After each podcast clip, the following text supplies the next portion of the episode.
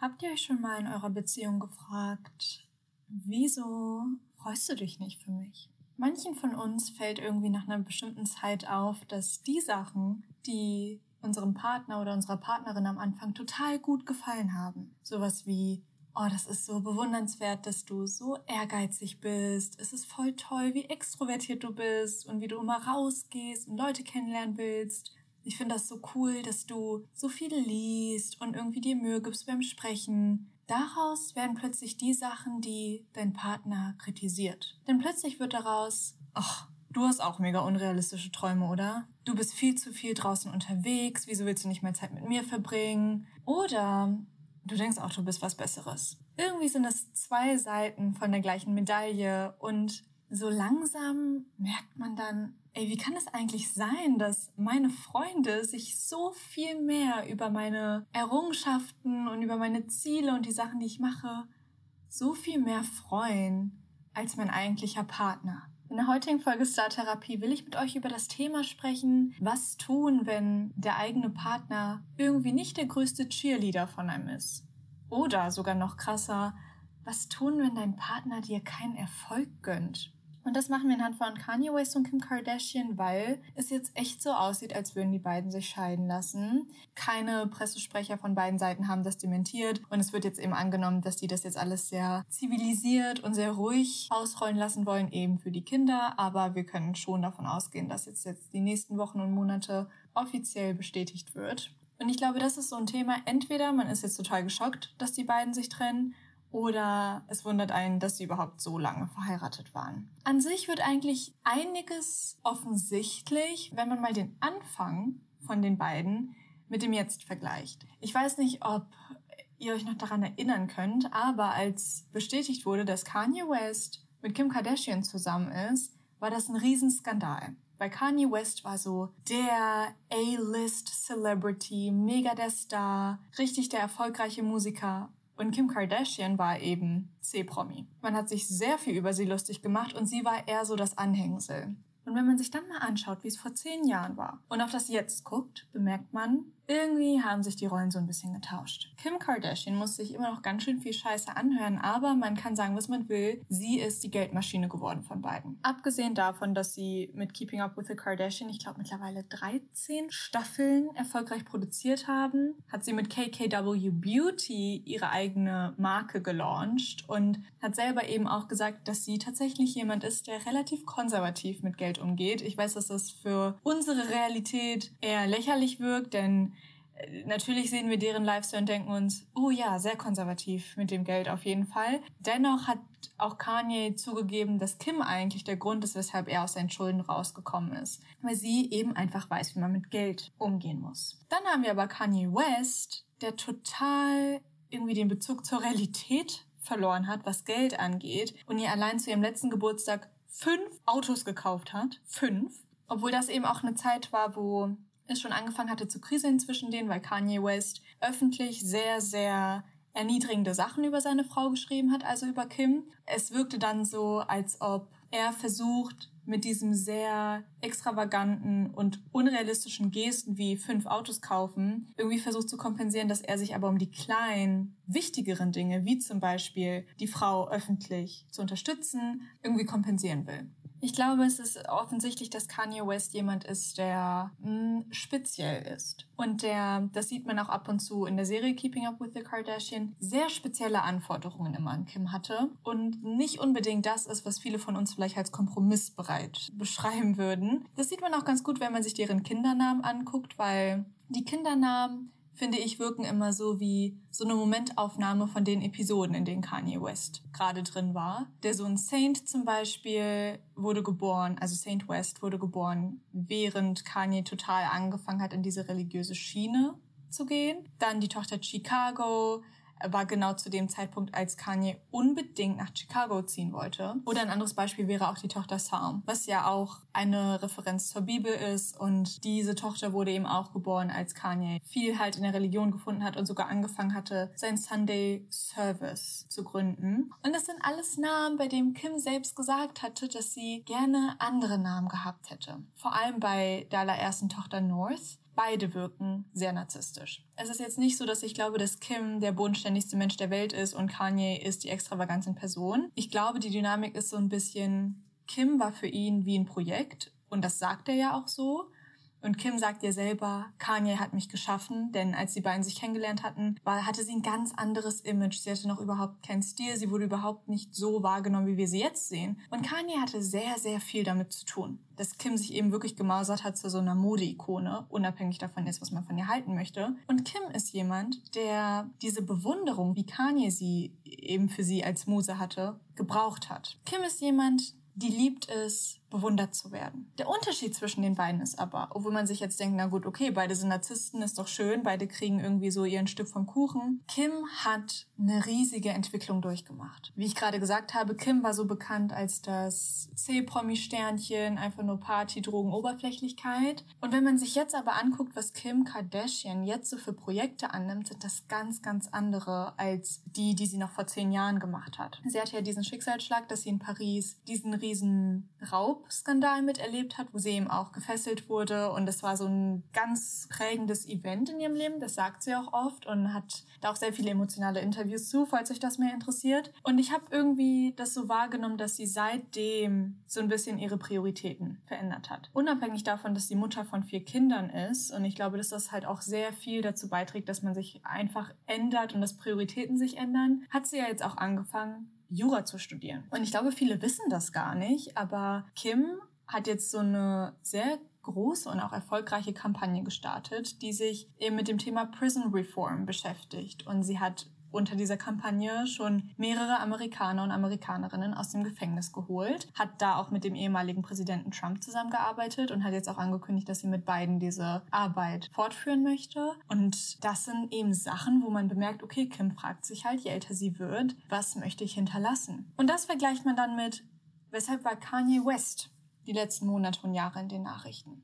Ich glaube, wir müssen, um auch so ein bisschen der Frage näher zu kommen, die hier in diesem Podcast gestellt wird, was tun, wenn mein Partner mir meinen Erfolg nicht gönnt, zwischen Eifersucht und Neid unterscheiden. Neid ist, glaube ich, sowas. Neid bedeutet, ich will das Gleiche haben. Ich glaube aber nicht, dass Kanye West sich denkt, ich würde gerne diese Prison Reform leiten. Ich glaube nicht, dass es um Neid geht. Ich glaube, es geht um Eifersucht. Und Eifersucht ist nicht das gleiche wie Neid. Eifersucht bedeutet besitzergreifend sein und Angst haben, dass weil du bestimmte Sachen erreichst, du über ihn hinaus wächst. Vielleicht hattest du schon das Gefühl gehabt, dass dein Partner das irgendwie nicht ganz so toll findet, wenn du zum Beispiel neue Hobbys hast, neue Leute kennenlernst, Sachen erreichst, befördert wirst, weil Männer, also ich sage jetzt Männer in dem Fall, weil Kanye und Kim sind unser Beispiel und Kanye ist nun mein Mann. Manche Männer haben dann eben die Angst, dass du dadurch unabhängiger von ihnen wirst. Das meine ich jetzt mit Eifersucht. Und die Frage ist, woher kommt das? Woher kommt das bei Kanye West, dass er sich bedroht fühlt, weil Kim total tolle, beeindruckende Projekte startet? Wieso verbindet er das mit einer Angst, dass sie unabhängiger wird von ihm? Der Grund ist immer der gleiche. Schwaches Ego. Das ist purer Beta-Personality-Bullshit. Ich habe schon mal mit euch über Alpha- und Beta-Personalities geredet in meinem Sean Mendes-Podcast. Da könnt ihr gerne mal reinhören. Aber um es kurz zu machen, Beta-Personalities sind diejenigen, die ganz, ganz viel Bestätigung von außen brauchen und die kein gesundes Selbstwertgefühl haben. Und bei Leuten, mit denen wir vielleicht auch manchmal zusammen sind, ob es jetzt eine Beziehung ist oder eine Freundin, kann es auch sein, dass es irgendwie so ego-getriebenen Groll gibt. Dass wenn ihr eurem Freund sagt, ey, ich habe jetzt voll das tolle Hobby angefangen und ich mache das jetzt in einem Club und da sind einfach die coolsten, inspirierendsten Leute und ihr merkt, wie euer Freund euch gegenüber sitzt und so richtig Negativität ausstrahlt, dann ist das oft ego-getriebener Groll. Und ego-getriebener Groll kommt nur, wenn Leute eben eine schwache Persönlichkeit haben. Ihr denkt euch jetzt vielleicht, Kanye West und schwache Persönlichkeit? I doubt it. Aber, und das ist eben auch eine Sache, die ich so mit den Monaten und Jahren gelernt habe, Selbstbewusstsein ist leise. Vielleicht will Kanye genau den Anschein machen, dass er so selbstbewusst ist. Aber alle seine Taten sprechen, finde ich, für ein richtig schwaches Ego. Welcher charakterstarke Mensch läuft rum und schreit, I am a genius. I'm the most talented person. I am God. Leute wie Kanye machen das. keine charakterstarken Persönlichkeiten. Die wissen das von selber, die müssen das gar nicht laut sagen. Und ich glaube, wir alle haben oder hatten mal ein Kanye in unserem Leben. Wisst ihr, ich kannte eine Person, die, egal was ich gesagt habe und egal was ich gemacht habe und egal worauf ich stolz war, immer irgendwie einen Kommentar bringen konnte, um es zu relativieren. Wenn ich gesagt habe, oh, ich freue mich voll, ich habe eine gute Note geschrieben, kam, ja, das ist ja süß, dass die Schule so wichtig ist. Oder als ich zum ersten Mal ehrenamtlich gearbeitet habe, kam, ach ja, okay, und du glaubst jetzt, weil du einmal da warst, dass du irgendwas verändert hast? Da musst du, glaube ich, noch viel lernen. Oder als ich mich mehr mit meiner Religion beschäftigt habe und irgendwie voll viel Wärme darin gefunden habe, ohne dass ich alles wusste, aber es waren halt so meine ersten Schritte dahin kam. Ach, du glaubst, dass du dich auskennst? Dann beantworte mir mal folgende drei Fragen. Und hat mich wirklich testen wollen in meinem Glaubenssystem, um mir das Gefühl zu geben, dass das, was ich mache, gar nichts Besonderes ist. Wieso hat diese Person das gemacht? Weil die Person damit von sich ablenken konnte. Ich konnte von dieser Person überhaupt nichts lernen. Und dadurch, dass ich meine eigenen Projekte hatte und ich immer mehr erforscht habe in dem Bereich, okay, wo will ich hin, was kann ich machen, hat die Person einfach gemerkt, dass ich immer unabhängiger von ihr werde und von seinen Vorstellungen von richtig und Erfolg. Das hat dieser Person Angst gemacht, weil plötzlich hat er gemerkt, scheiße, Gisem wächst über mich hinaus. Zurück zu Kanye und Kim. Versteht mich nicht falsch. Wenn ich sage, Confidence is quiet, heißt das nicht, dass ich finde, dass wir nicht über unsere Errungenschaften reden dürfen. Wir dürfen auf jeden Fall stolz auf uns sein und viele von uns haben schon echt tolle Sachen erreicht und natürlich muss nicht alles unter den Teppich gekehrt werden. Kim Kardashian zum Beispiel kann meiner Meinung nach sehr stolz auf sich sein, weil sie Mutter von vier Kindern ist, sich gerade weiterbildet, ein Business am Laufen hat. Aber meine Frage ist, was macht Kanye? Ja, er hat gute Alben gemacht, aber wie lange ist es her? Die letzten Jahre war er immer für die falschen Gründe in der Presse und das finde ich halt viel schlimmer, hat seine Frau nicht einmal öffentlich unterstützt. Im Gegenteil. Er hat sie fertig gemacht, er hat sie deformiert und er hat sie bloßgestellt. Mehrfach. Wir sehen also so langsam so eine Entwicklung bei den beiden, dass irgendwie beides in eine andere Richtung ging. Lass uns nochmal über das Thema Ego sprechen. Was bedeutet Ego eigentlich? Ego ist unsere Wahrnehmung von uns selbst.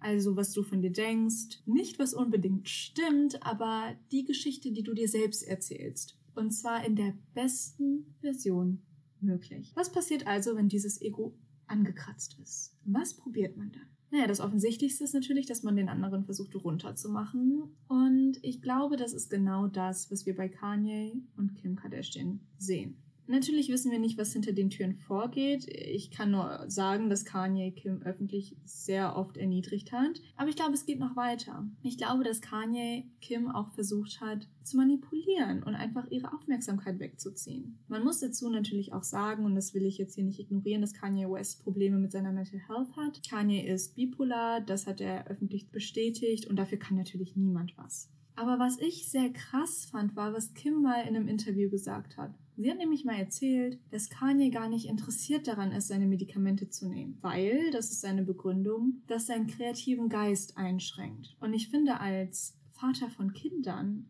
ist es eine krasse Aussage, wenn du, obwohl du weißt, dass du mit einer mentalen Störung diagnostiziert bist, nicht die Medikamente nimmst, die dein Arzt oder dein Psychiater dir vorschreibt. Ich kann mir nicht mal in Ansätzen vorstellen, wie fertig Kim Kardashian sein muss, wenn du einen Mann hast, der nur sich selbst sieht. Wenn man sich dann die Frau anguckt, die so viel beschissen bekommt. Aber wie sehen Kanyes weitere Versuche aus? Um Kim einzuschränken. Ein Beispiel ist sein geplanter Umzug nach Wyoming. Das war so ein ganz, ganz großes Thema, worüber man auch sehr, sehr viel gelesen hat und auch bei Keeping Up with the Kardashian gesehen hat, dass Kanye richtig versessen darauf war, nach Wyoming zu ziehen. Und Kim Kardashian wollte das aber gar nicht. Warum will sie das nicht? Weil Wyoming stellvertretend dafür ist, die Familie aus Hollywood wegzubekommen und sie einzuschränken.